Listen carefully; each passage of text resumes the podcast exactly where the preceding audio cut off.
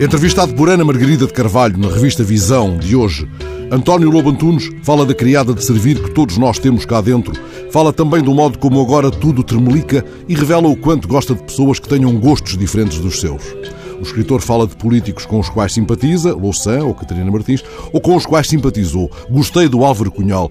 Era um homem irresistível, exceto quando se punha a falar de política. Aí era impossível. Mas a falar de Bruegel era fascinante, sublinha o escritor. Podemos facilmente imaginar uma conversa entre Lobo Antunes e Pacheco Pereira a propósito do fascínio de Cunhal por Bruegel, ou a propósito de Bruegel, mas não uma conversa entre qualquer deles, o escritor ou o historiador, e o deputado Duarte Marques sobre o grande pintor do século XVI, ou sobre criadas de servir. Não já porque, diante da Torre de Babel, o deputado seria tentado a ver apenas o Coliseu de Roma, ou porque, ousando a minúcia que era uma das marcas do pintor holandês, não resistiria ao uso do polegar virado para baixo.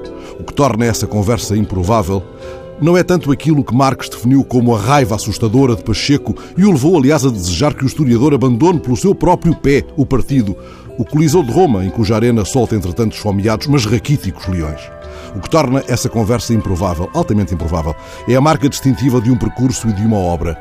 Refiro-me, como é bom de ouvir, ao percurso e à obra de Pacheco Pereira, ao modo como ele sempre foi pelo seu pé e pela sua cabeça, e ao quanto lhe devemos todos, em consequência dessa sua determinação, dessa sua marca de homem livre.